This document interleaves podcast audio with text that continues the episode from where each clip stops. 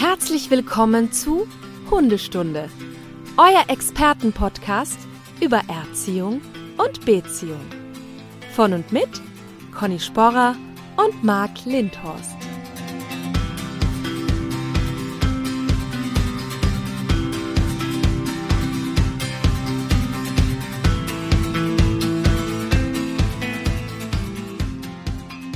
Guten Morgen, Conny. Schönen guten Morgen, Marc.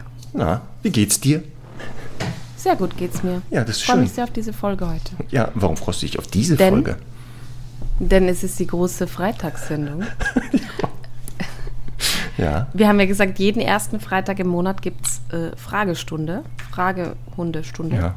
Das ist nämlich jetzt neu. Das ist jetzt Willkommen in der Praxis Sporer und Lindhorst zur Hunde-Fragestunde.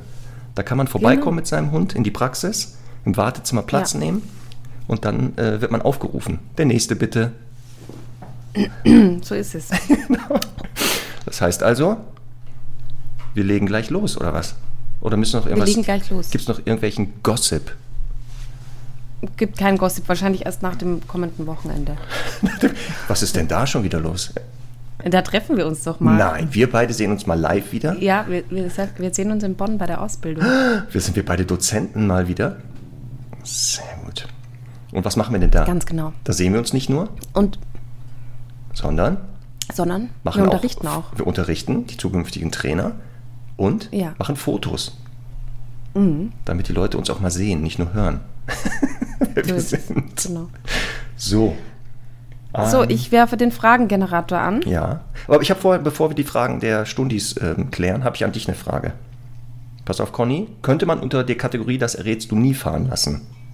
Also wir können jetzt kurz den Trailer Ja. einmal laufen lassen und ab damit, Denise.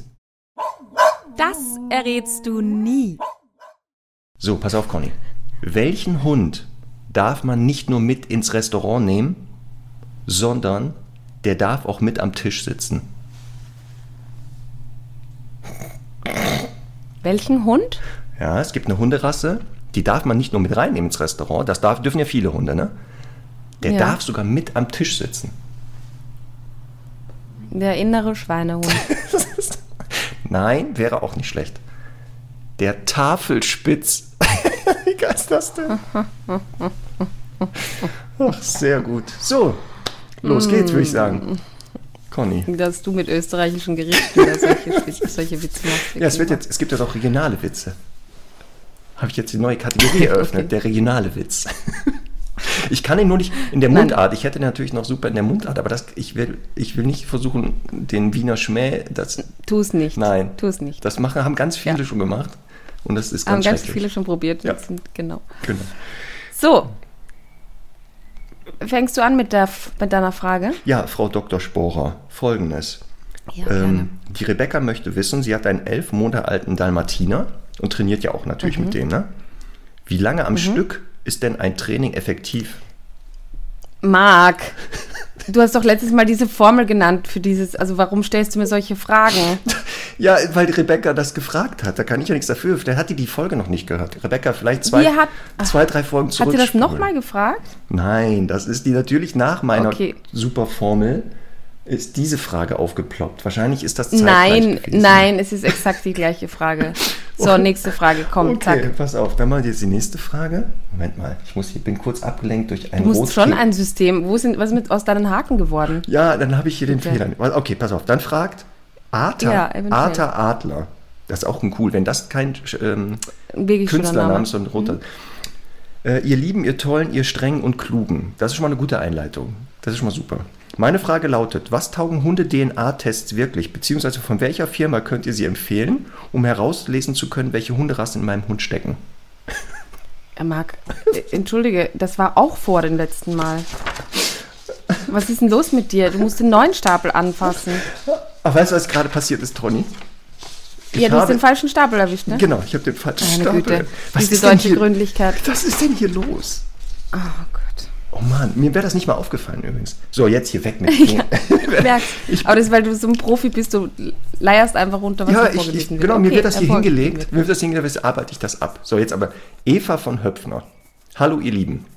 Zuallererst ein Riesenlob für euren genialen Podcast. Ich bin treue Hörerin von Anfang an. Nun zu meiner Frage. Entschuldigt bitte, wenn es etwas länger wird. Ich fasse das mal kurz zusammen, weil das ist jetzt richtig lange. Eine Hündin, Sheltie, zwei Jahre, ähm, ist eher unsicher, ähm, jagt wie verrückt. Sie würde sie gerne frei laufen lassen, aber wie gesagt, die Jagd. Kann sie irgendwas dagegen tun? Das ist die Frage. Ich habe das so kurz zusammengefasst. Da, da, sind so viele Sachen bei. Sie beschäftigt die schon und macht ein gutes Bleib und der perfekte Rückruf. Ja, das ist doch wichtig. Und ähm, mhm. ohne Beschäftigung ist die nur unterwegs. Aber sie will die halt geil dann frei laufen lassen, aber nicht durchgehend beschäftigen. Mhm. Kann die da irgendwas tun, die Eva?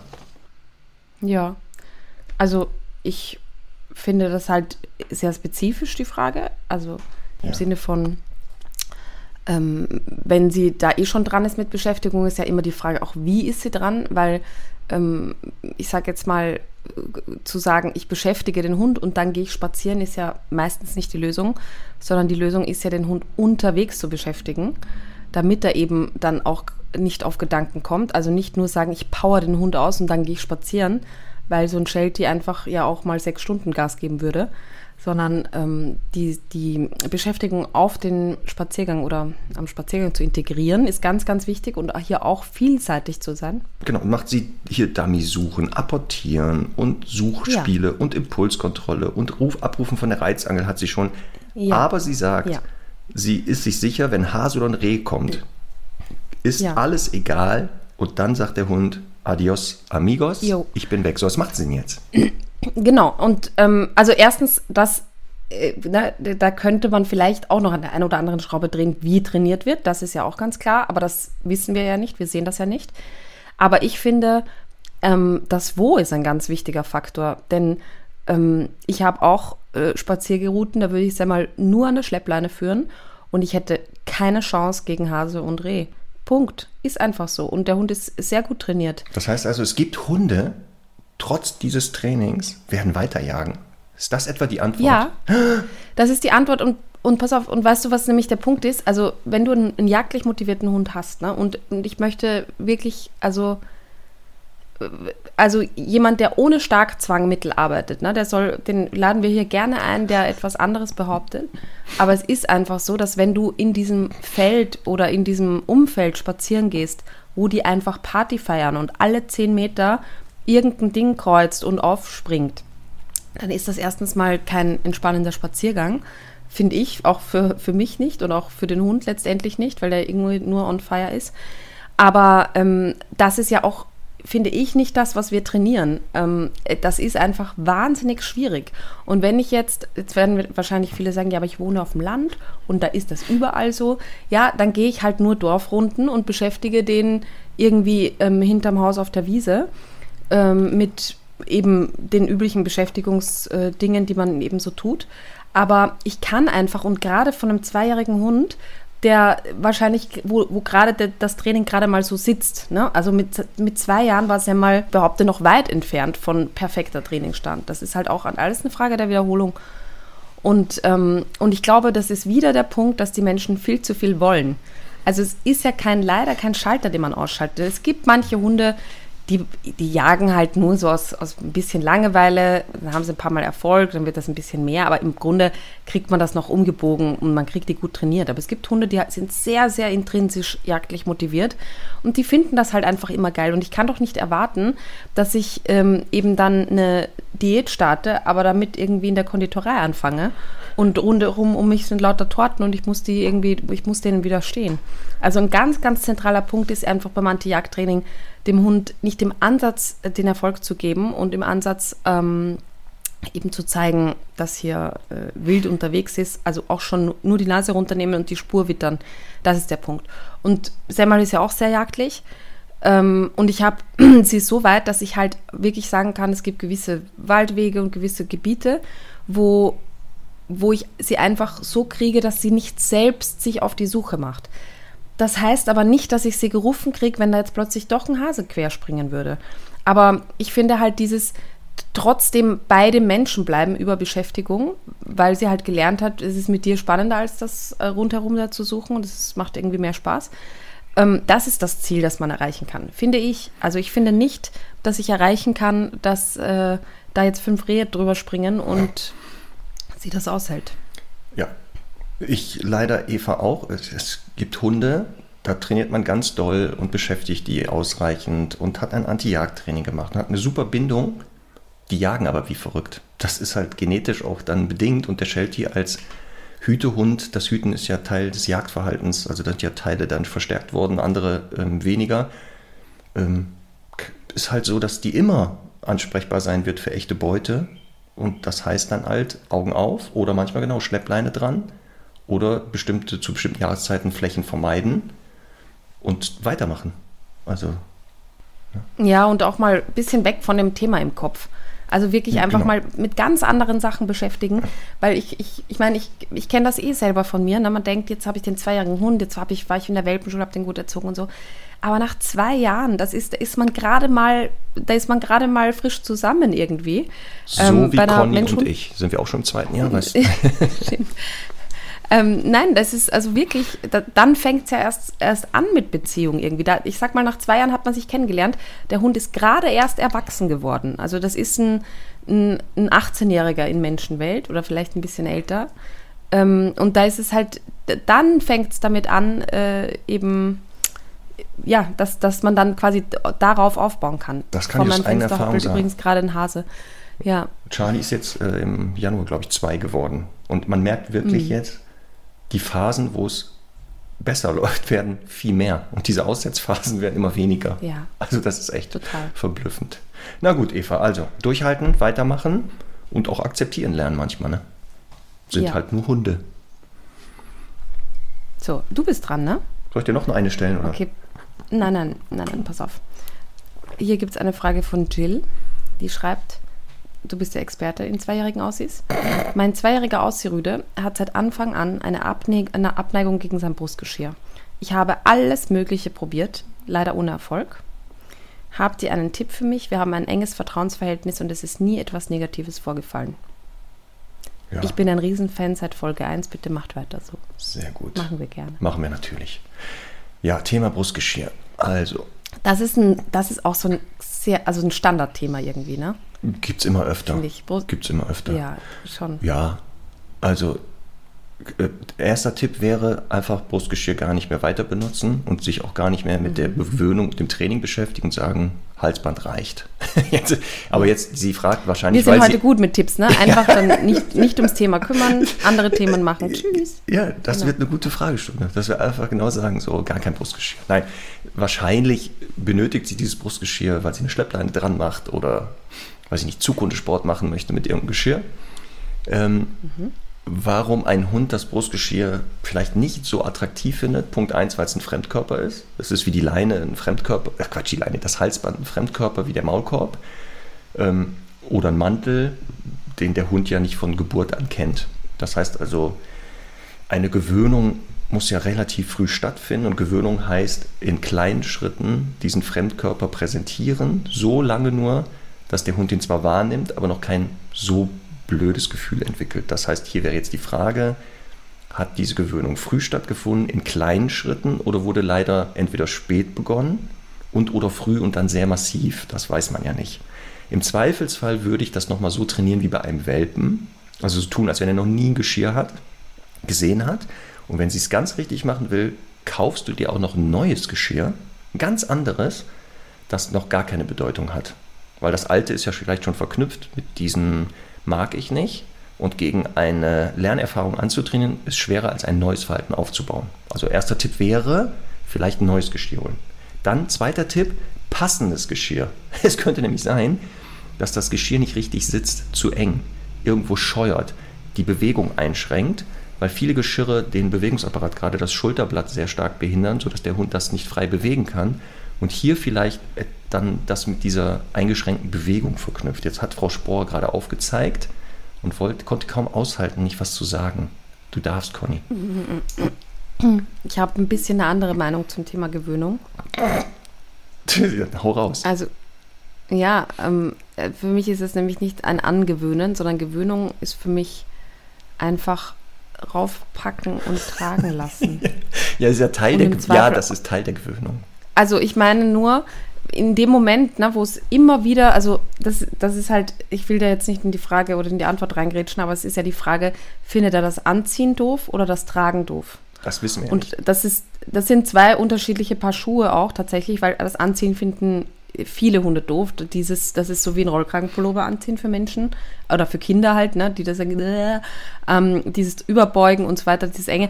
Das äh, verstehe ich auch, das kann man auch gesondert trainieren. Aber ich finde, wenn der einfach das Brustgeschirr ähm, nicht tragen möchte, natürlich bin ich voll bei dir, das muss super gut sitzen und so, das darf nicht äh, die Bewegung einschränken.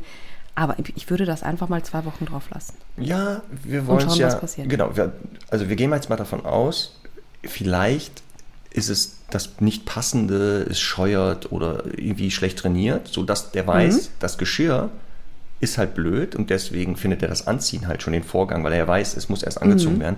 Deswegen würde ich einfach nochmal so tun, ein passendes suchen und den gewöhnen und dann genau den, Mhm. das Auftrainieren nochmal. Ähm, es gibt ja Hunde, die, wenn ich denen das Geschirr anlege, ich denen das Halsband anlege, ich denen den Maulkorb anlege und das heißt, sie nicht selber das entscheiden können, finden die das halt blöd und das kennt ja jeder. Wenn man das Opfer von Entscheidung, von Manipulationen ist, findet man das blöder, als wenn man selber entscheiden darf.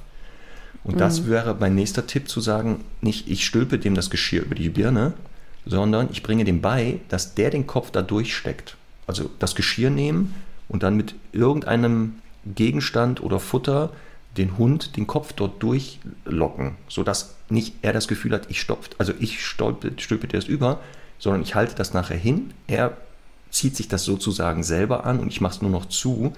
Ähm, so würde ich das nochmal mit trainieren, um dann mal zu schauen, wenn er das selber entscheiden darf. Ich ziehe mir jetzt, also ich stecke den Kopf freiwillig durch, ist es besser. Ich habe das bei Charlie hier auch, das hat aber jetzt nicht mit der Rasse zu tun. Also jetzt nicht denken, ah, der Australian Shepherd ist äh, gezüchtet worden, oh, dass der Geschirre doof findet. Das hat mit der Rasse nichts zu tun. Ähm, Ja, aber bei Charlie ist das auch, wenn ich das Geschirr hinhalte und er steckt selber den Kopf durch, sieht er ganz anders aus, als wenn ich sage, so herkommt Geschirr drüber. Und er ist auch dran gewöhnt, auch ähnlich jetzt wie bei Eva, trotz der sehr positiven Gewöhnung findet er den Vorgang, und da hast du nämlich recht, es ist der Vorgang des Anziehens, das Tragen. Damit hat er gar kein Problem. Es ist einfach dieses, jemand stülpt mir was über. ähm, Und das würde ich, wie gesagt, dem schmackhaft machen. Er macht selber. Und dann hast du recht, bei Charlie ist das genauso wenn der jetzt nicht innerhalb von einer gewissen Zeit, ich halte das hin, den Kopf durchsteckt, stecke ich, also stülpe ich dem das dann auch drüber, dann findet er das ganz kurz blöd, schüttelt sich einmal und dann ist der Tag trotzdem super und der mag mich trotzdem weiter. Also auch irgendwann da aber du weißt recht. du, was das Gute ist? Ja. Ähm, ich finde halt, so ein Aussie ist ja einfach ein sehr kooperativer Hund im Großen und Ganzen. Ne? Der hat ja. Ja. Lust, was zu machen und hat Lust auf Tricks. Und wir hatten ja jetzt unser Urlaub mit Hundwochenende, habe ich erzählt.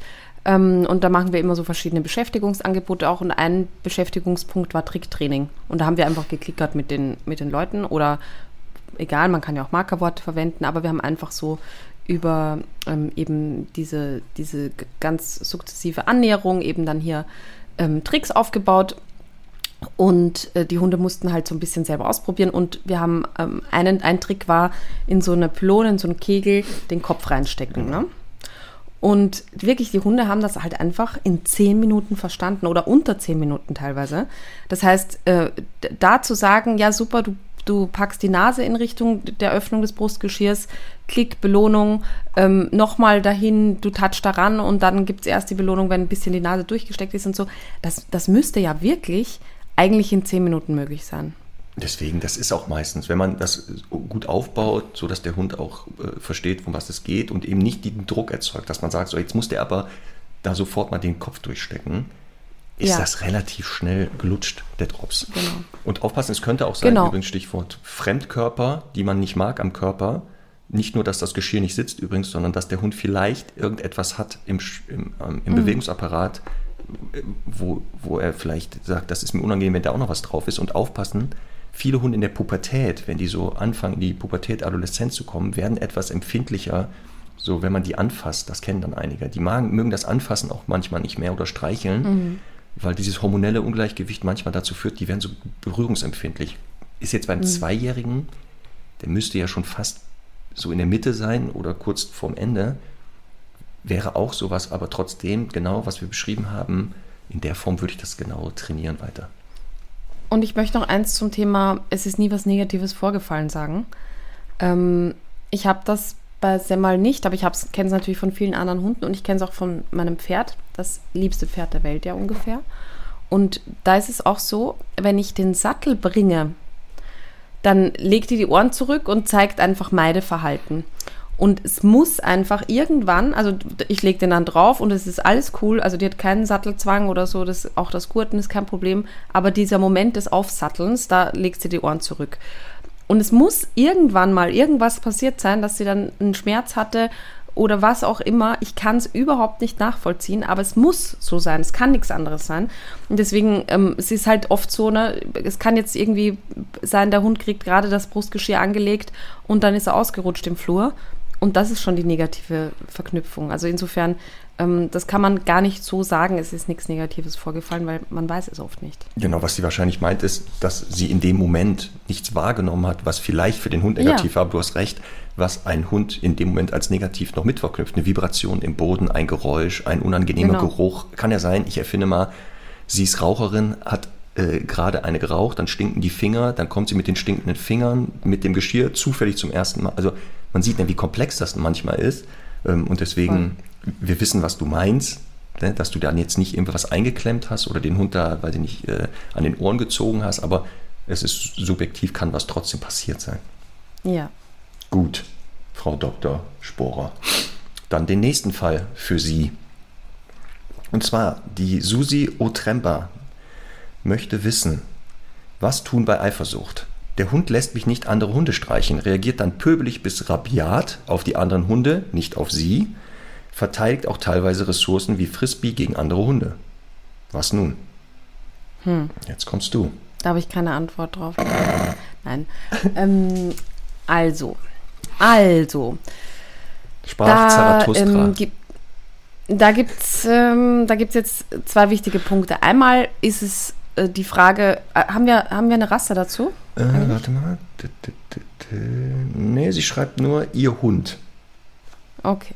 Ist die also, Rasse wichtig für die, Thema Eifersucht? Die, die, Rasse ist sehr wichtig fürs Thema Eifersucht. Jetzt bin ich gespannt. Man kann daran, ja, man kann daran so ein bisschen festmachen, wie viel Eigenschuld sie daran hat. Nein. Das, es gibt Rassen, Nein, es, wo ich mehr Eifersucht erzeugen kann, oder was? Ja. Nein. Ja, es gibt Rassen, die sind einfach sehr sozial motiviert, wie wir das nennen. Und die sind quasi von Geburt an sehr einvernehmend, kontrollierend. Denen sind einfach soziale Beziehungen sehr wichtig. Ne, es gibt Hunde, denen ist das einfach schnurzpiep egal, wer wen wann streichelt und wer wen wann mit wem was zu tun hat. Und dann gibt es einfach rassebedingt, aber auch typbedingt Hunde, die das, die von Anfang an ein Thema draus machen. Das äußert sich zum Beispiel daran, ähm, äh, darin, das äußert sich darin, sagt man das so? Ja. Ja, so als ja? das andere. Das andere war nicht so ganz korrekt.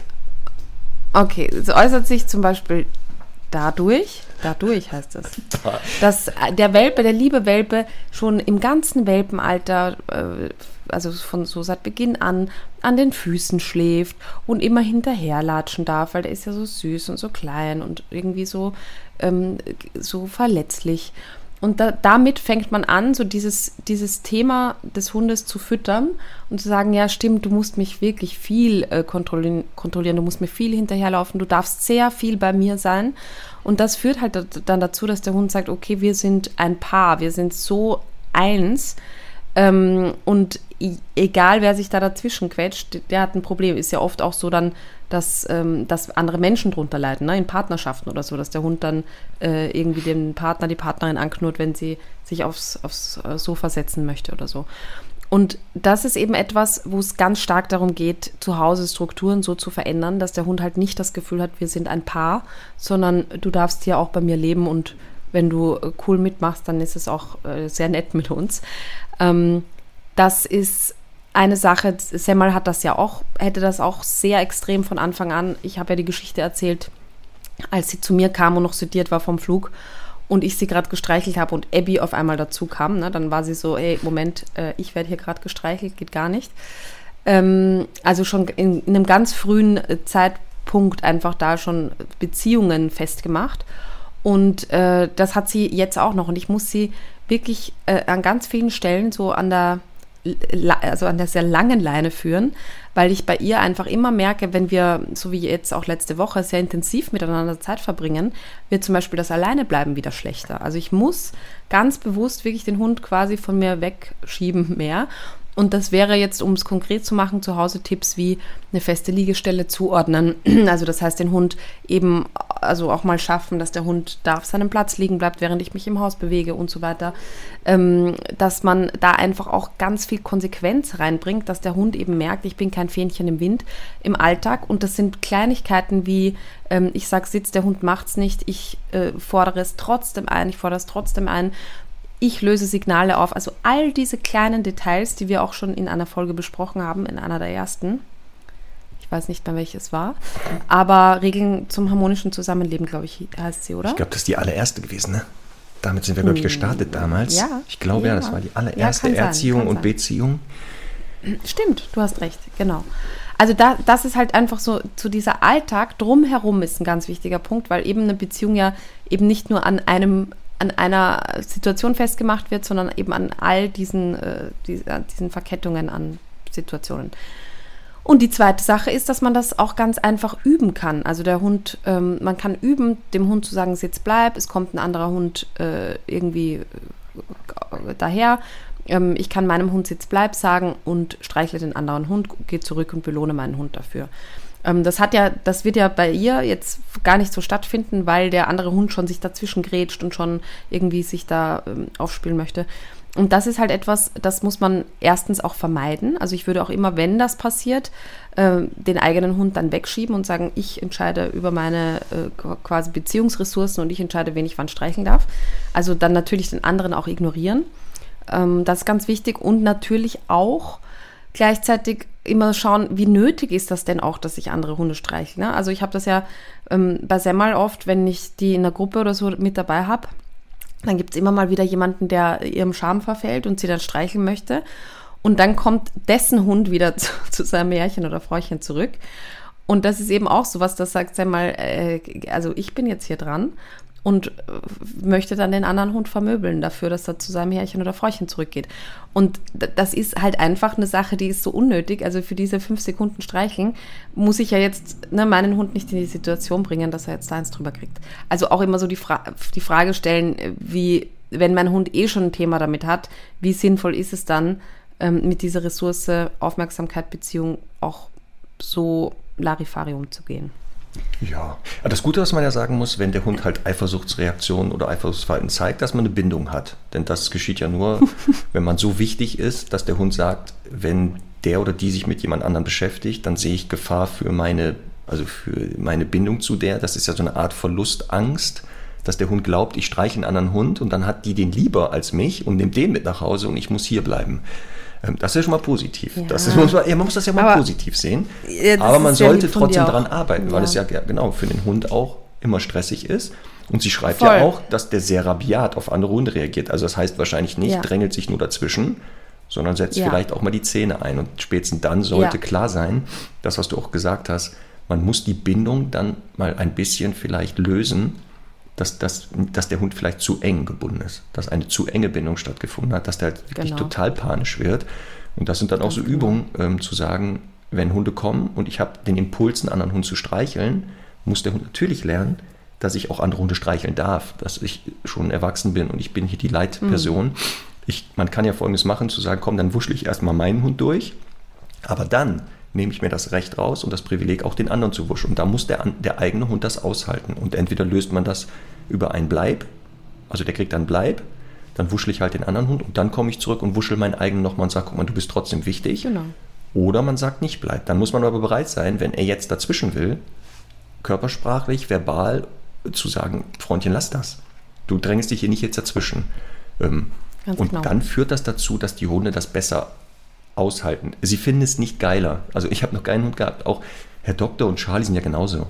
Wenn einer von beiden mitkriegt, dass ich den anderen streichel, haben beide den Impuls zu sagen, ja, aber ich bin jetzt auch mhm. dran.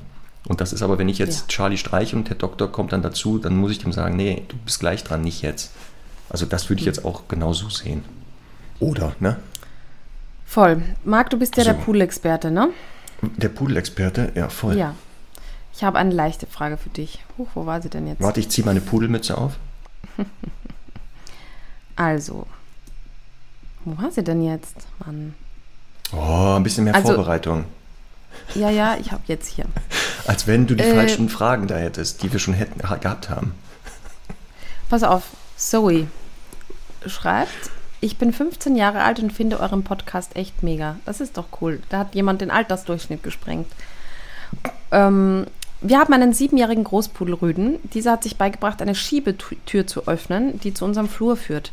Meine Frage ist, wie können wir es ihm wieder abgewöhnen? Immer wenn es an der Haustür klingelt und er eigentlich nicht dorthin gehen soll, schiebt er die Tür einfach auf. Doch eigentlich wollen wir Menschen zuerst, äh, wollen wir Menschen zuerst den Besuch in Empfang nehmen.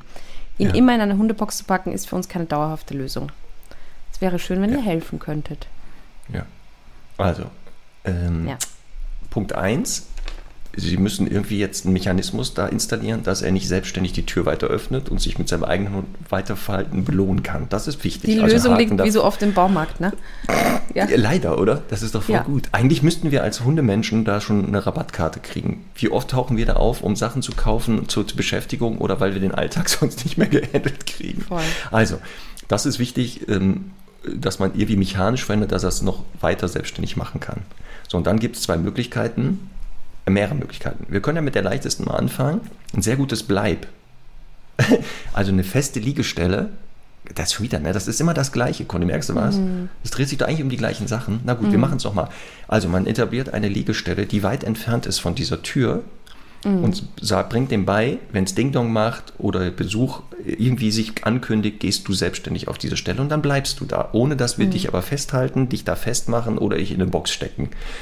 Dann könnte der ja die Schiebetür nicht mehr aufmachen. Das wäre so die Ja, aber die kann er Idee. dann sowieso nicht mehr aufmachen, weil der ja ein Haken jetzt dran ist, ne? Genau, der kommt Also ich glaube, ich würde es einfach so lösen, je nachdem, wenn der jetzt kein, wenn er einfach nur dahin laufen will und jetzt nicht mehr die Tür aufmachen kann, dann, ähm, dann wäre eigentlich ja schon diese mechanische Lösung die, die beste. Wenn er jetzt natürlich ein totales äh, Gedös, Ge- Gedönse macht, wenn es klingelt, ist es halt ähm, dann natürlich also besser, ihm eine gute Impulskontrolle beibringen, beizubringen. Aber ich finde manchmal, weil du gesagt hast, weit weg von der Türe, ich finde manchmal ist es ja leichter für die Hunde, wenn die in der Nähe der Türe sind, weil sie ja, genau, also weit weg in dem Sinne, dass er halt nicht an die da rankommt. Also wenn der, Ja. der die Liegestelle direkt neben der Tür ist und der streckt Genau. nur den Kopf hoch, das meine ich mit weit. Wie weit müsste man gucken? Man probiert mal ein bisschen aus und wenn man merkt, zu weit, zu stressig, macht, rutscht man näher ran. Das wäre Genau. das. Man kann auch Folgendes machen, genau, einfach diesen Mechanismus dran, lässt es pro Tag 60 Mal klingeln und lässt ihn ausprobieren, dass er es nicht mehr schafft. Er, er probiert das mit seinem alten Verhalten, aber der Mechanismus verhindert das. Und wenn man Glück hat, gibt er irgendwann auf und sagt, scheiße, warum kriege ich die Tür nicht mehr auf? Ja, das könnte, man kann das auch übrigens machen, indem man die Tür verkehrt rum einbaut. Das heißt also, er hat ja zum Beispiel gelernt, rechts ist der Eingang und jetzt stupst er da wie wild, aber links geht die Tür jetzt auf. Aber die Pudel, die sind doch so schlau, die merken das doch sofort. Und dann, Ja, also, genau. Wenn der so schlau ist wie Herr Doktor, wird der genau zweimal an der falschen Seite versuchen und dann aufgeben für sein Leben. so, das wäre das. Und jetzt aufpassen, wenn man das alles gemacht hat, aber der ein bisschen doch cleverer ist und sagt, ja, ja, ich kann, weiß, was ich bleib ist und so. Aber wenn ihr an der Tür seid, äh, komme ich trotzdem an die Tür ran. Ich schleiche mich ganz vorsichtig dahin und kuckuck, dann mache ich die wieder auf. Dann wäre auch irgendwann der Punkt vielleicht, wo ich sage, das würde ich auch mal korrigieren. Und sagen, pass auf, wenn du jetzt hier noch einmal die Tür aufmachst, kriegst du eine Korrektur. Ja, das darf man. Man darf auch Hunde korrigieren und erziehen und Grenzen setzen. und dann sage ich Nein oder was? Wenn denn das Wort Nein eine Bedeutung hat, vielleicht, aber man muss halt überprüfen, gibt es schon ein Verbotswort oder muss man das aufbauen oder nutzt man nicht die Situation, um ein Verbot mal zu stellen? Dann theoretisch wäre das Thema Tür selbstständig öffnen entweder weg oder kontrolliert worden. Das wäre jetzt so meine Idee, Ja, finde ich gut. oder? Ja. Ne. So, Frau Doktor, die Susanne Zauchner, hallo Conny, hallo Marc mit K. Liebe Stundis, ich wiederhole das jetzt nochmal.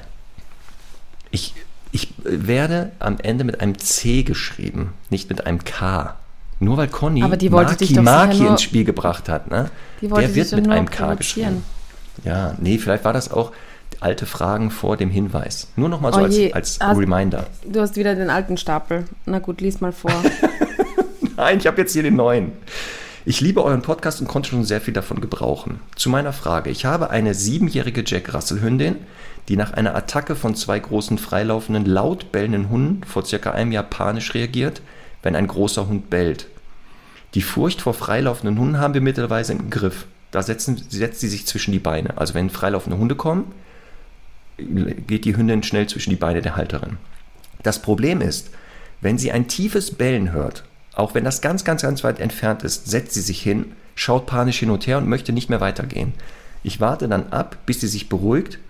Wenn wir dann weitergehen, bleibt sie aber immer wieder stehen und dreht sich um, um sich zu vergewissern, dass kein großer Hund hinter ihr geht. Das ist aber relativ mühsam. Ich will sie aber nicht weiterzerren. Dann setzt sie sich ja wieder hin. Ich habe schon mit Leckerlis probiert, mit ihrem Lieblingsspielzeug, mit Ablenkung, aber das ist uninteressant, das ist, da ist sie wie im Tunnel. Vielleicht habt ihr einen Rat, wie ich sie da rausholen kann. Herzlichen Dank und liebe Grüße aus Wien, Susanne Zauchner. Oh, Susanne, dann komm doch einfach ins Training. Problem gelöst, nächste Frage. Nein, aber äh, ähm, das ist, also da, da, da gibt es natürlich schon ein paar Tipps dafür. Ähm, kannst du mir nochmal das Verhalten beschreiben, das der Hund macht, wenn, wenn er das hört? Dann setzt er sich hin? Also wenn die das Bellen hört, auch wenn sie nicht mal den Hund sieht, setzt die dich einfach hin, guckt sich mhm. dann um und sucht wahrscheinlich die Quelle. Also sie, sie schaut mhm. dann wahrscheinlich, wo ist der Hund, der hier gebellt hat. Mhm. Und in dem geht dann auch nicht mehr weiter. Falls mhm. ähm, die Halterin weitergeht, also wenn sie die überzeugt kriegt, doch weiter zu gehen, bleibt die aber immer wieder stehen und guckt sich um. Mhm. Also entweder bleibt sie ganz, ganz sitzen, guckt, oder im Gehen guckt die ständig und mhm. kommt nicht zügig mit. Und die Halterin okay. möchte dieses, diesen Druck wahrscheinlich nehmen. Ja. Also, ich habe ein paar Gedanken dazu. Erstens, also die, die, das, ich finde ja das Grundproblem zu sagen, ein Hund setzt sich hin, wenn er Angst hat, finde ich ja erstmal ganz gut. Also es wäre ja viel, ist ja viel besser als zu flüchten. Wir können davon ausgehen, dass jetzt die Körpersprache trotzdem ein bisschen verunsichert ist und so im Sitzen, also dass es dem Hund jetzt nicht gut geht. Aber ich finde ja gerade für so einen Jack Russell Terrier eigentlich ganz gut mit Stress so umzugehen, dass ich sage, oh, okay, wir setzen uns mal alle kurz hin und schauen mal, wo das äh, herkommt und so. Jetzt wäre aber trotzdem, also natürlich verstehe ich dann, dass man nicht fünf Minuten da stehen bleiben möchte.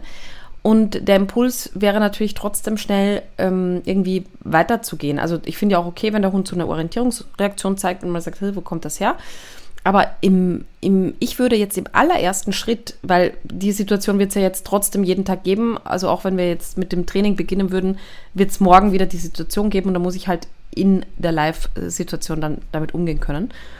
Und mein Impuls wäre bei so einem kleinen Hund zu sagen, okay, der Hund nimmt das wahr, guckt sich um, von mir aus kann er sich auch ganz kurz hinsetzen und dann nehme ich ihn hoch und trage ihn mal, keine Ahnung, 20 Meter weiter, damit ich einfach nicht den Hund weiterin, weiter dahin, darin bestärken kann, wir bleiben sitzen, sondern wir bleiben mobil. Auch wenn es nicht ganz freiwillig ist, aber wir bleiben mobil. Es ich lese so ein bisschen zwischen den Zeilen, dass der Hund halt sehr viel Aufmerksamkeit bekommt und sehr viel überredet wird dann in dem Moment, wo er sich hinsetzt. Na komm, na ist ja nicht so schlimm. Na komm, gehen wir weiter und so. Und mein, also mein, mein, mein Gedanke ist jetzt eben im ersten Schritt zu sagen, okay, ganz kurze Orientierungsreaktion, hochnehmen, weitergehen, mobil bleiben, in Bewegung bleiben. Ähm, dann, dann eben nach, was weiß ich, 20 Metern den Hund wieder runtersetzen, wieder ganz normal weitergehen. Äh, sollte das Bellen anhalten, würde ich ihn natürlich noch ein Stück weiter tragen. Und irgendwann dann kann man eben auch von ihm verlangen, vielleicht an einem gut sitzenden Brustgeschirr, zu sagen, okay, es bellt, er guckt sich um, ähm, kriegt irgendwie, ähm, also orientiert sich kurz und dann würde ich ihn auch weiter ziehen. Also wenn wirklich, das müsste man halt sehen, wenn das Thema wirklich das ist, dass Frauchen halt sehr lange überredet und so und vor allem letztlich ja abgecheckt hat, da ist einfach nichts dann muss der Hund auch das Vertrauen haben, okay, wenn Frauchen das abgecheckt hat, dann gehen wir einfach weiter. Auch das wieder kenne ich so ein bisschen vom, vom Reiten. Wir haben ja da mit, mit, mit Fluchttieren zu tun und die ähm, haben ja dann ab und zu im Kopf, okay, da ist jetzt irgendwie, keine Ahnung, hat sich ähm, ein Säbelzahntiger hinterm Busch versteckt und wollen nicht weitergehen. Und das ist ja wirklich eine sehr existenzielle Angst auch. Ich meine, ist ja bei dem Hund dann letztlich auch. Aber du musst dann halt als Reiter irgendwann sagen, okay, ich habe es abgecheckt, ne? wir sind kurz stehen geblieben, ich habe einmal ein- und ausgeatmet und dann geht es weiter. Und da kann man im Zweifel auch mal ein bisschen Druck machen, weil es eben darum geht, ich muss dem Pferd beweisen, wie, ich verspreche dir, da passiert einfach gar nichts, weil ja auch sehr unwahrscheinlich sich da wirklich ein Säbelzahntiger dahinter befindet. Und wenn Frauchen da jetzt festgemacht hat, da ist nichts, dann ist es auch in Ordnung, im, im Sinne auch des, gemein, also des gegenseitigen Vertrauens zu sagen, so, wir gehen jetzt einfach weiter. Das mal so zu dem Praxisteil. Und den anderen Teil, ähm, da würde ich einfach, äh, also den Übungsteil, den Trainingsteil, da würde ich einfach äh, systematische Desensibilisierung einsetzen und mir einfach Hundegebell auf äh, YouTube ähm, quasi aufmachen, ganz leise drehen und zu Hause Suchspiele machen und einfach sagen, ähm, ein ganz minimales, tiefes Bellen von einem großen Hund, wuff, wuff, such und ich werfe ein Stück Käse, wuff, wuff, ich werfe ein Stück Käse. Das immer lauter drehen, immer lauter drehen, bis es wirklich so ist, wie wenn der Hund irgendwie da vor der Türe stehen würde und, und bellt. Und dann verschiedenste Bellarten. Und was man dann machen kann, ist, weil das ja oft so quasi der Hund weiß, okay, wir sind zu Hause, wir sind sicher, da, da ist nichts, im nächsten Schritt dann so eine ähm, Bluetooth-Box mit nach draußen nehmen und äh, das Ganze auch draußen äh, zu platzieren und draußen genauso zu üben. Und wenn das gut klappt und der Hund dann ansprechbar ist und eben desensibilisiert ist gegen so Gebell, dann könnte man zum Beispiel auch mal in die Nähe, in Wien gibt es ja von einer Hundezone gehen oder zu einer Hundeschule gehen, wo eben auch gebellt wird und in großem Abstand genau da auch nochmal zu trainieren. Und ich glaube, durch diese Kombi ähm, kriegt man dann ganz, gutes, äh, ganz gute Therapie hin. Einverstanden, Herr Lindhorst? Ich äh, nicke die ganze Zeit. Ich habe schon hier so, äh, kriege schon gleich einen Muskelkater im, in der Hals-Nacken-Muskulatur. Das gefällt mir, das ist schön. Genau, weil die Idee wäre jetzt auch gewesen zu sagen, ähm, ein Teil des Trainings wird sein, das Bellen löst momentan ein ungutes Gefühl aus, das mhm. zu versuchen gegen zu konditionieren. Bellen löst was Besseres aus in der beschriebenen Art von dir. Und das andere Übergangsweise im Alltag, wo es halt noch nicht klappt, zu sagen, ich nehme diese Angst, Unsicherheit ernst, kümmere mich auch drum. Also ne, mhm. ne, wenn dann gebellt wird, zu sagen, ich gehe in die Nähe des Hundes, biete ihm dadurch Sicherheit, gucke mich kurz um, fordere ihn auf, mitzukommen und falls er das noch nicht schafft, zu sagen, dann darf man den auch auf den Arm nehmen und sagen, wir gehen dann weiter, alles wird gut, setze ihn dann wieder ab. Und genau. Äh, das wäre in Ordnung mit dem Ziel nachher, dass das gar nicht mehr nötig ist, weil dann durch das Training irgendwann, wenn es bellt, sagt, guckt der Hund einen schon mit Herzchenaugen und sagt so, wann fliegt hier endlich mal wieder Käse? Und dann ist der Drops gelutscht. Das genau. wäre genauso meine Idee. Sehr schön. Guck mal, die Frau Zauchner. Ne? Und falls sie da irgendwie Hilfe braucht, ich kenne eine gute Hundeschule in Wien.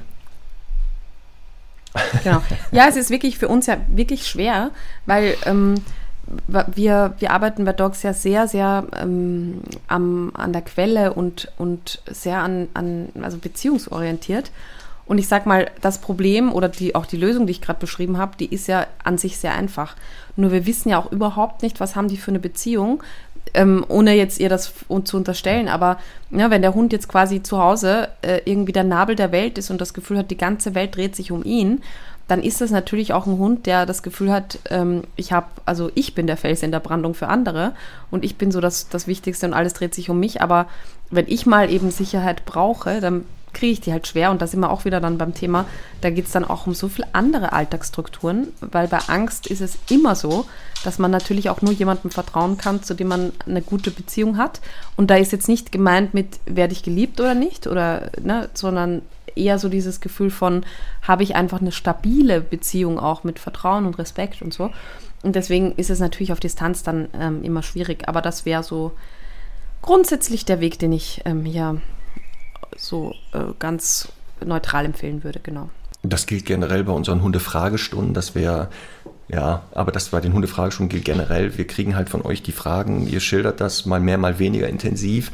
Und aus der Distanz wirklich jetzt den perfekten Trainingsweg zu finden, ähm, ist dann sehr schwer. Plus einige Sachen muss man sich wirklich mal live angucken. Deswegen gilt auch bei der Hundefragestunde immer, zu Risiken Nebenwirkungen mhm. fragen Sie Ihren örtliche Hundetrainerin oder Hundetrainer Ihres Vertrauens der sich das wirklich dann nochmal anguckt. Ja, weil Voll. deswegen, das ist immer so mit, äh, wir übernehmen hier keine Gewähr für irgendwas. Genau. Ja. So, nächste Frage. Hier eine Frage von einem Mann, Tobias. Äh, wenn ich meine unsichere Hündin an der abgewandten Seite an anderen Hunden vorbeiführe, Klammer auf, was super klappt, mache ich es allerdings nicht, zeigt sie defensive Aggression muss ich sie dann danach belohnen. Also muss ich sie belohnen, dass sie bei mir geblieben ist, die Aufmerksamkeit bei mir war, statt bellend in der Leine zu hängen.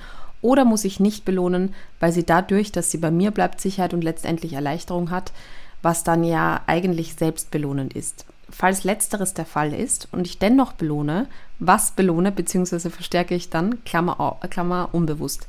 Viele Grüße, Tobias. Ich, also erstens mal finde ich, ja, find ich ja sowieso schon begeistert, dass ähm, ein Mann diesen Podcast hört. Zweitens bin ich dann wirklich auch immer wieder begeistert, wenn, das ist ja schon eine, finde ich, ein bisschen tiefergehende Frage, da sieht man, dass jemand sich wirklich damit beschäftigt. Finde ich richtig, richtig gut und ist ja auch ein Thema, das, äh, wo ich sagen würde, da sind wir Trainerinnen und Trainer uns auch nicht immer so einig. Deswegen bin ich jetzt sehr gespannt auf deine Meinung dazu.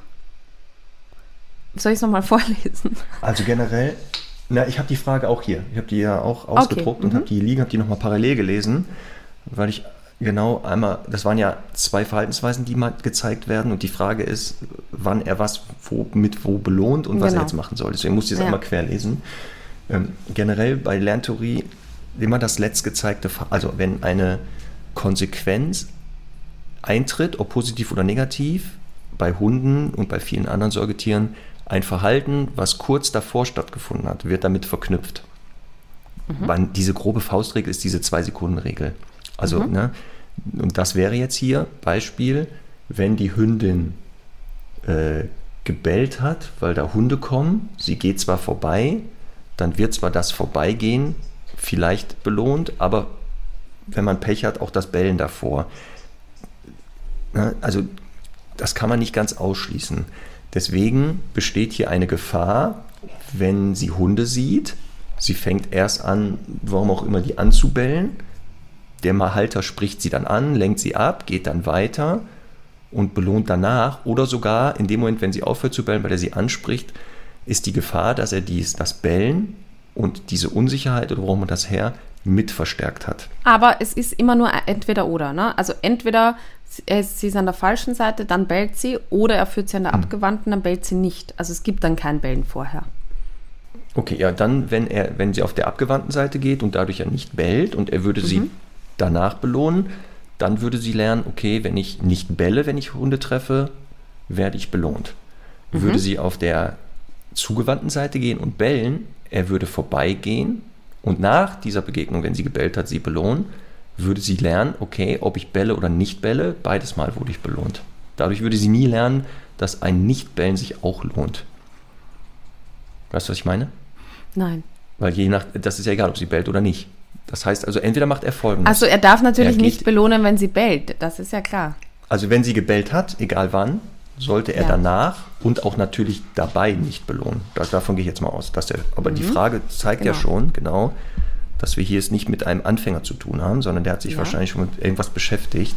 Mhm. Ähm, man könnte jetzt Folgendes machen, zu sagen, ich suche mir halt ähm, jetzt nicht Alltagssituationen, wo ich das trainiere, sondern engagiere ein paar Hunde, führe sie bei den ersten fünf, sechs Hunden auf der abgewandten Seite, damit sie ein paar Mal belohnt werden kann für das Nichtbellen. Mhm.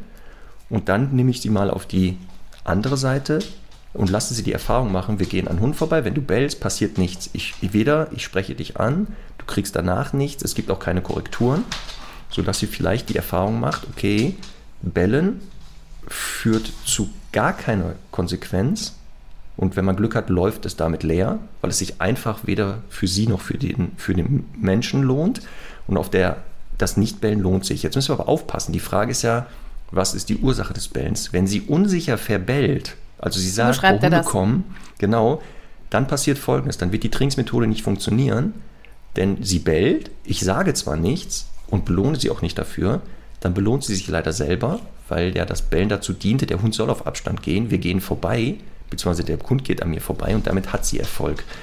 Deswegen, die Hauptursache ist wahrscheinlich, sie muss lernen, dass Hunde eben nicht bei ihr dieses Gefühl auslösen, dass die bedrohlich sind. Also ähnlich wie bei Susanne, um es komplett zu verändern, müssen wir an die Ursache. Man kann aber, wie gesagt, übergangsweise natürlich sagen, damit sie eben, weil es noch nicht klappt, sie ist immer noch unsicher, werde ich sie jetzt immer ab die abgewandte Seite nehmen. Also das, weil das funktioniert ja. Das muss dann sichergestellt sein. Ähm, sollte jetzt der Halter, das kennen wir ja manchmal, du nimmst deinen Hund extra auf die andere Seite und die Halter, die entgegenkommen, wollen aber Kontakt haben dann wechseln die die Seite. Das heißt, du musst den Hund wieder. Das, manchmal ja. hat man dann so ein Spiel, dass man ständig hin und her wechselt, ja. äh, bis dann der entgegenkommende Hundehalter entweder denkt, man äh, will den verarschen oder man will keinen Kontakt. Aber wie gesagt, deswegen dieses, was man da belohnt, also grob, immer das letzte Verhalten wird auf jeden Fall belohnt. Das ist so die Antwort. Darf ich auch noch mal einen Senf dazugeben? Äh, Aber nur wenn, wenn das äh, so ist, wie ich das gesagt habe. wenn du was anderes sagst, nein. Okay, also ich finde, ich, ich würde mir nämlich, ich kenne das Thema nämlich auch von Abby so gut, weil ich irgendwann, also gab es so den Moment, dass ich gedacht habe, ähm, die hat ja auch, also so in ihrer, ja, in ihrer Blütezeit hat die ja auch gerne mal einfach andere Hunde angebellt, äh, meine Ritschbeckhündin. Und irgendwie habe ich dann alles gut trainiert und so. Und dann habe ich sie halt auch immer viel fürs Lieb vorbeigehen und fürs, fürs also ruhig sein belohnt, aber verbal zumindest, ne? Und Hm. ich hatte aber bei ihr das Gefühl, die hat null Verknüpfung dafür, weil entweder sie hat diese interne Motivation, da Gas zu geben, oder sie sagt, ja, pff, ich, ich laufe da lang. Wenn das jetzt ein Hund ist, der so quasi ganz offensiv sich dafür entscheidet und sich dann für was anderes entscheidet, dann finde ich auch, ist es okay, quasi das zumindest in der ersten Zeit zu belohnen. Wenn es aber wirklich aus Unsicherheit und aus, aus einer Defensive eben kommt, dann hat es ja eigentlich immer damit zu tun, dass der Hund einfach Abstand halten will. Und ich sag mal, dann könnte man eben über sehr viel ähm, eben, wie du sagst, ich wechsle die Seite und sorge immer dafür, dass mein Hund einfach lernt, die kommen nicht an mich ran. Darüber könnte man halt äh, einfach sehr viel Vertrauen schaffen, dass der Hund einfach weiß, auch wenn ein Hund einen Meter entfernt ist, lässt mein Herrchen die anderen Hunde nicht ran. Das ist halt ganz wichtig, dass das gesichert ist und dass nicht doch jeder Dritte dann irgendwie da mal rankommt. Ähm, das das finde ich ganz wichtig. Und dann würde, würden wir, also wir machen das bei uns in den, in den Freilaufgruppen auch so, quasi über die Zeit immer angemessenes Verhalten sozusagen bewerten. Das heißt, wenn da jetzt ein Hund ist, ähm, der auf der anderen Straßenseite geht und mein Hund bellt defensiv unter Anführungszeichen darüber, dann ist das, hat das meistens nicht so viel mit Angst zu tun. Also jetzt kommt natürlich auf die äh, Herkunft des Hundes an und so, sondern das ist dann eher eine offensive territoriale Sache. Wenn es aber jetzt enger wird, und da muss man dann immer so, fi- finde ich, entscheiden, okay, wie viel Individualdistanz braucht mein Hund eigentlich? Ähm, und kommt es eben dann zu einem Punkt, wo zehn Meter da sind und mein Hund trotzdem bellt, dann finde ich, kann man eben auch mal sagen, also kann man ihn auch mal korrigieren dafür, auch wenn vielleicht ein Kern Unsicherheit ist. Wenn es aber eben so ist, dass der äh, viel zu nah ist, dann finde ich auch überhaupt nicht schlimm, dass der mal im Prinzip sich damit Luft macht. Aber im Grunde sollte Herrchen immer dafür sorgen, dass einfach jetzt äh, die nächsten Monate auf jeden Fall da ähm, zumindest angelernt kein Hund rankommt. Kein Fremder. Und was noch in der Frage steckt, nicht nur, was belohne ich da, also welches Verhalten, sondern auch die Frage, die äh, Tobias noch hat, ist ja auch, ähm, wenn sie jetzt nicht be- gebellt hat, also er ist vorbeigegangen am Hund, er hat sie auf die abgehanzte Ja. Seite genommen, möchte er auch noch wissen, muss er sie danach belohnen mit irgendetwas aktiv oder ist nicht schon alleine, dass sie an seiner Seite ist, ist das nicht schon die Belohnung, dass er ihr Sicherheit gibt? Das Genau, möchte er auch gerne wissen. Ja. Ähm, und ich natürlich kann man sagen, dadurch, dass ja nichts passiert ist ihr, weil sie, ich sie auf die andere Seite genommen habe, wirkt das ja schon als Belohnung. Also dieses, ich habe überlebt.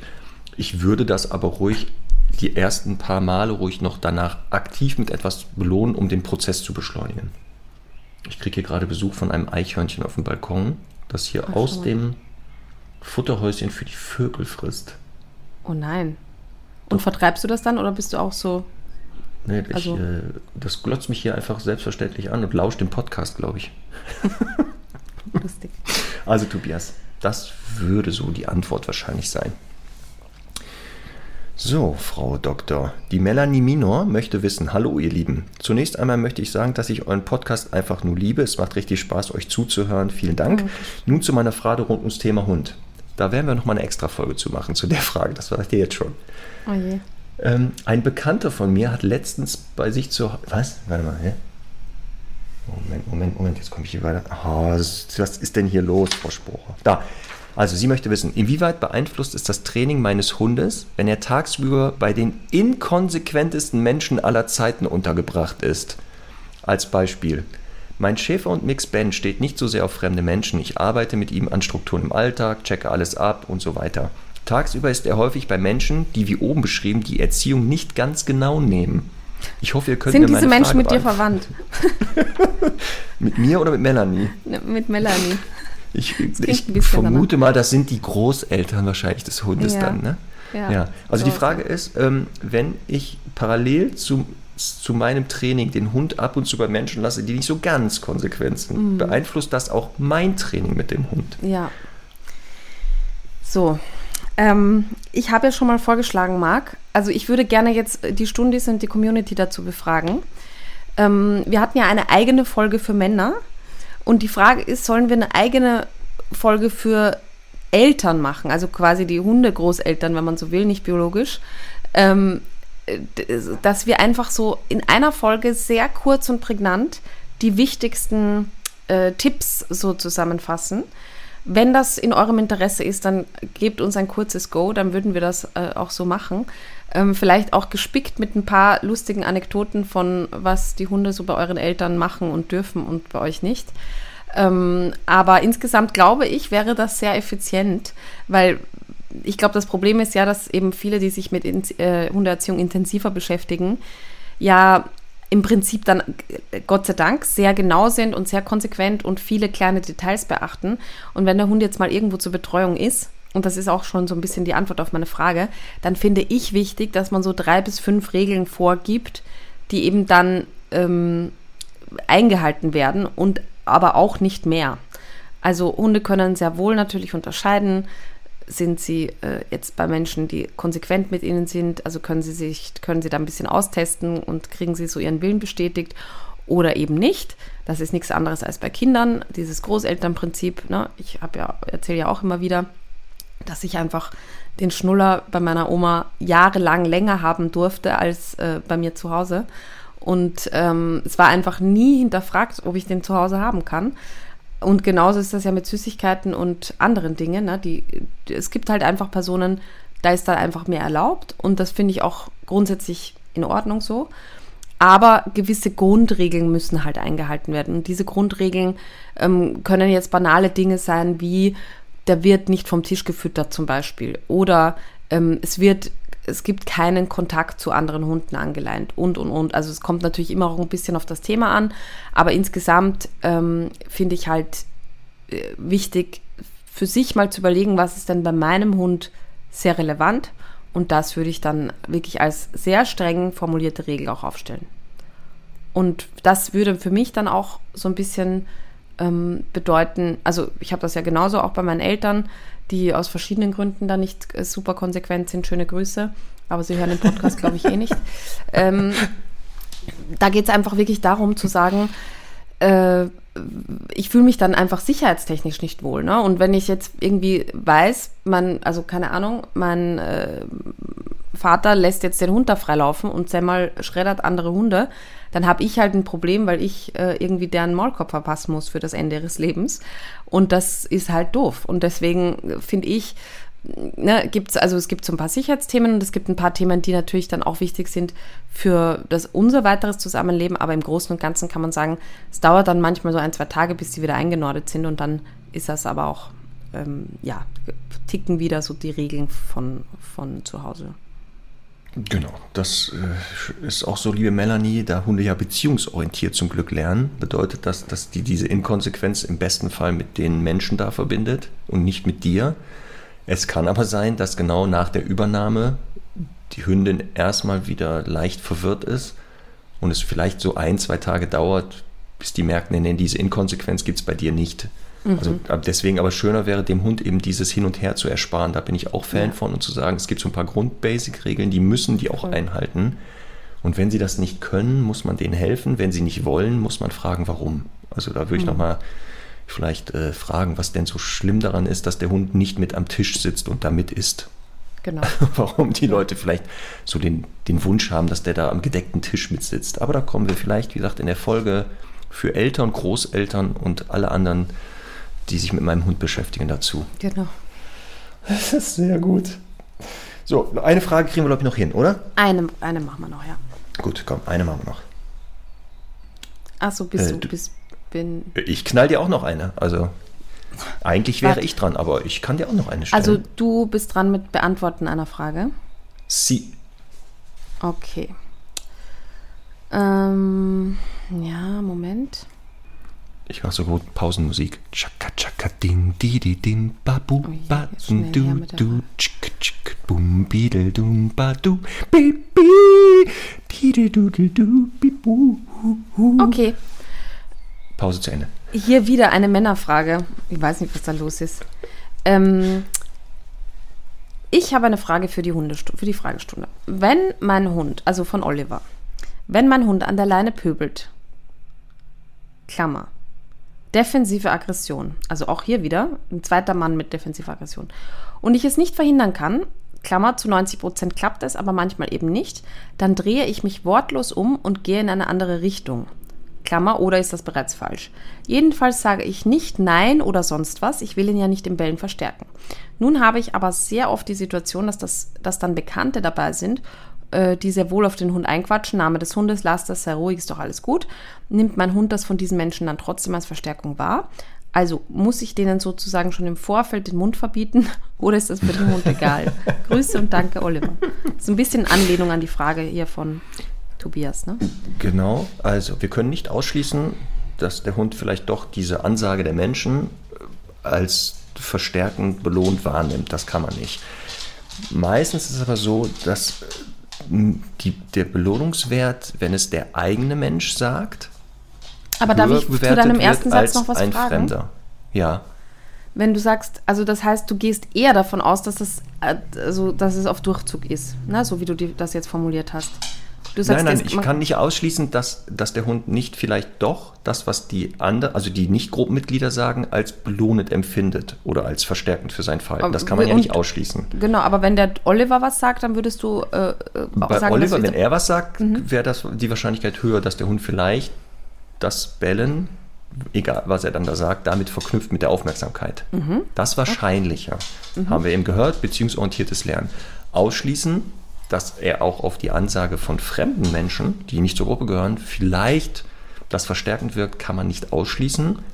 Erfahrungsgemäß aber eher seltener, dass der Hund sich von Fremden ähm, da äh, belohnen lässt. Also jetzt verbal. Aber es ist nicht ganz auszuschließen. Die Antwort ist, wenn er einen Zusammenhang feststellen würde, wenn die, die den Hund immer anquatschen, führt das dazu, dass der Hund das öfter macht, dann ist die Antwort ja, deren Ansage bestärkt das anscheinend. Jetzt müsste er herausfinden, dass er mal äh, denen sagt, eine Zeit lang bitte das nicht kommentieren, also wirklich den Mund verbieten, um mal zu schauen, wenn sie nicht sagen, wird das Verhalten besser, dann eine Zeit lang sollen die das sogar aktiv jedes Mal machen und dann müsste er eine Wahrscheinlichkeit sehen, ob es einen Zusammenhang gibt. Das wäre jetzt so diese, um zu gucken, ob das wirklich bei seinem Hund ist. Weil es gibt vielleicht einen Hund, wo das so ist. Schön wäre natürlich, dass die Leute verstehen, das ist Olivers Hund. Er ist verantwortlich für seinen Hund. Und wenn sie nicht aushalten können, dass der Hund das Verhalten zeigt, dann entweder sagen, können wir ähm, ohne Hund spazieren gehen. Also die haben ja anscheinend mit diesem Verhalten ein Problem. Oder lernen einfach zu sagen, ja, er arbeitet ja daran, aber sie müssen ihm halt die Chance geben, das ja auch äh, zeitlich erstmal hinzukriegen, weil das wird ja auch nicht von heute auf morgen weggehen. Deswegen, das ist nicht ganz leicht zu beantworten. Also wenn ich Bekannte oder Freunde hätte, die von dem Verhalten genervt sind und das versuchen zu unterbrechen, dann würde ich die einmal bitten, denen kurz erklären, warum der Hund das tut dass ich mich ja darum kümmere und wenn es geht, das auszuhalten. Oder ganz einfach, ich gehe ohne Hund spazieren mit denen. Also um den Hund und denen das zu es ersparen. brodelt schon wieder in mir für die schwarze Ich Stunde. weiß. Ich weiß, ich sehe schon, dass du schon eskalierst. Weil es hat jetzt was getriggert. Ich bin wirklich extrem empfindlich darauf, wenn jemand äh, also Dinge von meinem Hund einfordert. Ne? Ich finde es okay, wenn man mal vielleicht auch ungefragt hingeht und den streicheln möchte, wenn es halbwegs nicht so übergriffig und vorsichtig ist. Okay. Ähm, aber wenn andere Menschen meinem Hund Signale geben äh, und Dinge, weiß ich nicht, also irgendwas von ihm wollen oder Nein aus Pfui sagen, da ist sofort Puls 180. Und ich weiß auch nicht, was das ist, weil es hat ja gar nichts, also es wäre bei jedem Hund so. Ich finde es einfach übergriffig irgendwie. Ähm, wenn Ja, wenn ja mein Hund bellt und jemand sagt, also die Leute sagen ja dann, so die Laien sagen ja dann, aus! Ja, ja. Ähm, jetzt die Frage, wa- was macht man mit diesen Leuten? Wenn die deinem Hund aussagen, Ja, die, die sagen ja dann, Oder- also die sagen ja dann nicht, oder irgendwas Hund sagen kriegt das ja nicht so richtig mit, aber die sagen das dann halt, ja. oh, kommt ja auf die Leute an. Also sind das Freunde, Bekannte oder sind das komplette Fremde? Freunde, Bekannte, sagen wir mal. Also zumindest Menschen, mit denen ich halt. Äh, Also wenn die, in der besten Fall haben die Kinder oder so und dann würde ich dasselbe bei den Kindern machen. Die würde ich in der Gegenwart der Eltern, würde ich die Kinder maßregeln verbal oder den Blödsinn beibringen und sagen, guck mal, Ja, dann haben das gleiche machst du mit meinem Hund. Gut, haben die andere Haustiere, die man versauen kann. nicht. Nein, es ist ja auch nicht, ich denke jetzt an niemand bestimmten, aber es passiert einfach. Ja. Und äh, Einfach, ja, dann einfach sagen, ähm, die sollen das sein lassen. ja, mache ich eh. Einfach sagen, also äh, ich hören pöbel die dann voll damit. an. Ja, ich weiß, dass du das in einer anderen Art machst, aber äh, Nein, wirklich, das kommt es muss, aber ja, ich würde es Ja. auch kommentieren. Ich würde das nicht unkommentiert lassen. Ja. Vielleicht fragen, ähm, warum die meinem Hund das Signal da Ja. geben oder warum sie das möchten, was die daran stört. Also die können Mhm. doch gehen. Nochmal, es ist ja wieder dieses, die können doch gehen. Ja. Wir hatten das auch mal im Hundefreilauf. Charlie, wenn der ja hinter, mit Hunden spielt, dann bellt er manchmal. Ne? Das ist ja nicht Mhm. ungewöhnlich, dann ist er aufgeregt. Und äh, bei einigen Ja, siehst du ja dann, genau. ne, die halten das. Wir hatten aber auch Gar einmal, eine, aus. die hat dann wirklich ihm hinterhergerufen, aus, aus, lässt du das sein? Ja, ja. Äh, Da war ich auch dann erst verblüfft und habe die ja weitermachen lassen, weil ich ja weiß, das bringt ja eh nichts. Also ich Ja. habe einfach mich köstlich amüsiert, dass die versucht hat, Charlie Ja. zu sagen, soll aufhören zu bellen. Das Gute war, der hat sie ja gar nicht ernst genommen und gar Ja. nicht wahrgenommen. Ja. Also das kann man auch sagen. Ne? Aber es ist schon eine Respektlosigkeit und da hast du recht, weil das suggeriert ja, ich habe keine Ahnung von Hunden, ich habe meinen Hund nicht im Griff und ich erziehe den nicht. Und das stimmt ja nicht. ich, also ich, ich sage ja auch manchmal, ja, ist ein Hund, der bellt halt. Also weil, weil das halt, ähm, also ich glaube gar nicht, dass ich das, dass ich das quasi so als Affront empfinde, sondern dass das auch so wäre, wenn ich nicht Hundetrainerin wäre. Das ist so wie halt in den Kinderwagen langen oder so. Das ist übergriffig einfach. Ja, Ähm, solche Sachen halt. Aber ich- meine, ich, ich glaube ja, es ist noch kein Hund. Also korrigiert mich bitte jemand, wenn es anders ist, ne? Aber ein Hund, der irgendwie pöbelig ist an der Leine oder bellt an der Leine, aus welchem Grund auch immer, ähm, und dann ignoriert wird. Das Problem hat sich noch nie nur deshalb gelöst. Das ist ein wichtiger Part davon. Ähm, deswegen. außer aufpassen, Aufmerksamkeit, heischendes Bellen. Dann Ja, natürlich. würde ein Ignorieren Natürlich. dazu führen, dass es aufhört. Ja. Irgendwann. Genau, aber alle Natürlich. anderen Bellformen nicht. Nein. Ja, aber ich sage jetzt mal, der Hund ist einfach frustig und will jetzt zu dem anderen Hund darüber. Und also das ist schwierig, weil natürlich will ich den Menschen ein Bewusstsein dafür geben, das macht jetzt keinen Sinn, wenn du da auf den einquasselst und üb das für, für ein Alltagsverhalten eben auch, dass er halt dann ne, nicht so viel Aufmerksamkeit bekommt für unerwünschtes Verhalten und so. Aber alleine das Ignorieren dieser Situation hat noch nicht so ein Problem gelöst. Ähm, deswegen glaube ich auch beim Oliver, dass das jetzt nicht so maßgeblich sein wird. Was ich aber wichtig finde, ist, dass man halt so eine Situation, und da fragt er ja auch, ob er das falsch macht, ich finde es an die andere Richtung gehen super. Das Wichtigste, was man ja dem Hund dann vorgibt, ist Souveränität. Und du bist halt einfach nicht souverän, souverän wenn du sagst, ne, sondern einfach sicher und souverän agierst.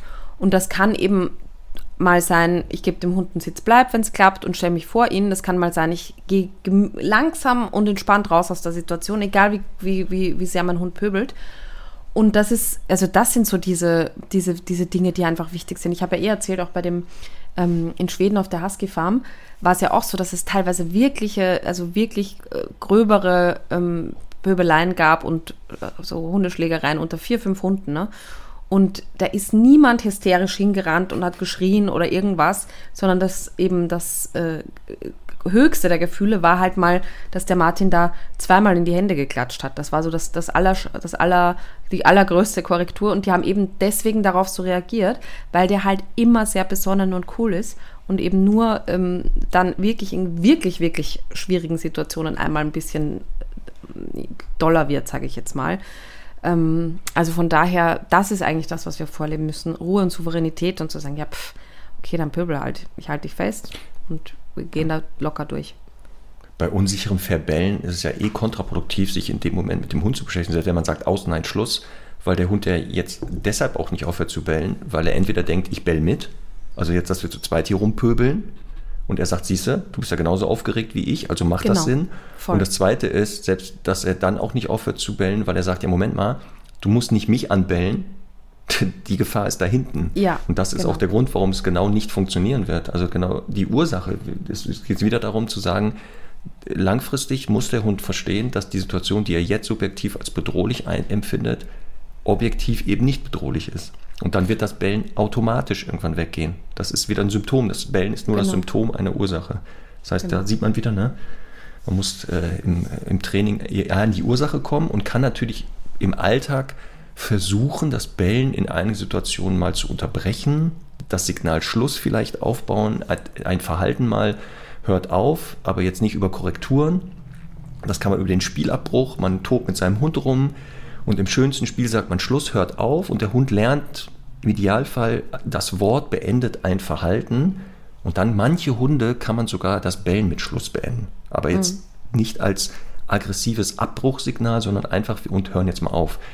Das wäre sowas vielleicht im Alltag noch übergangsweise nachher, aber hauptsächlich geht es darum, guckt, dass der sicherer wird. Also ja, in den Situationen. Aber gute Frage auf jeden Fall auch von ja. Oliver. Ja, weil sie sehr kurz war, und, aber man sieht, wie komplex eigentlich, ne? also ja, wie tief die ist. Aber das ist eh unser Aufruf. Ähm, wir, ihr müsst wirklich die Fragen kurz formulieren, weil wenn wir hier eine A4-Seite haben, wir können das nicht alles vorlesen und beantworten. Also insofern ja. bitte, ähm, je kürzer die Frage, desto größer die Chance, dass wir sie beantworten. Richtig. So, so Marc. Frau, Frau, Frau Dr. Spohr, die Praxis ist jetzt, das Wartezimmer ist leer, sehe ich. Ja. Das heißt, für heute haben wir Feierabend und werden nächsten Monat dann wieder mal ins Wartezimmer gucken, wer da so auftaucht in der Hunde-Fragestunde. Ne? Die Sprechstunden sind ja dann immer einmal im Monat freitags von, von 9 bis 10. genau. Ähm, wir haben noch zwei Songs für die Playlist, Marc. Ach ja. Ich habe, ich ja. habe ähm, ja sowieso, also ich bin ein ganz großer Fan von der Band, der österreichischen Band Bilderbuch. Und die haben tatsächlich ein Lied, das heißt Golden Retriever. Und äh, eine Stundi hat uns äh, darauf nochmal hingewiesen. Und das ist so bescheuert von mir. Ich höre das Lied rauf und runter und, ähm, und hatte nicht den Gedanken, dass ich das doch auf die Playlist setzen kann. Also ja, ich wusste auch nicht, dass sie das, das, das Lied haben. Also dieses Lied habe das nur angehört und es hat echt einen ganz gefährlichen Ohrwurm-Faktor. Ja, absolut, absolut. Also richtig also, gut. Also von mir Bilderbuch mit Golden Retriever auf die Liste. Genau. Und dann als, als Gegenbeispiel ein sehr gutes Lied, Bilderbuch mit, mit äh, Golden Retriever, um das, um das Karma auszugleichen. Ein nicht so ganz, vielleicht qualitativ hochwertiges Lied. Wer jetzt anderer Meinung ist, ist halt so von dem tollen Alexander Markus. Auch er hat ein Hundelied geschrieben, Hundi.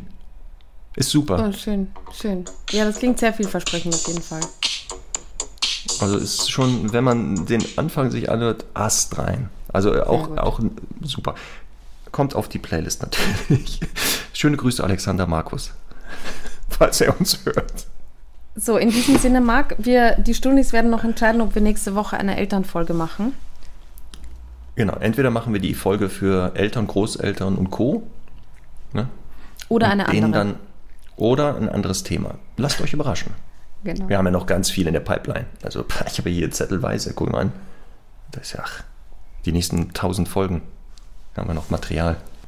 Achso, die Nachfrage Sinne. kam eh, wann die nächste schwarze Stunde kommt, hatte ich schon wieder. Ja, naja, jetzt hat mich heute eh wieder so ein Thema ein bisschen aktiviert.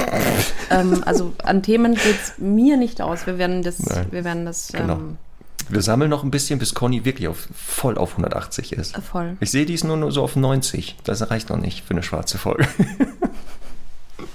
so, in diesem Sinne, Conny, würde ich dir einen schönen, erfolgreichen Tag.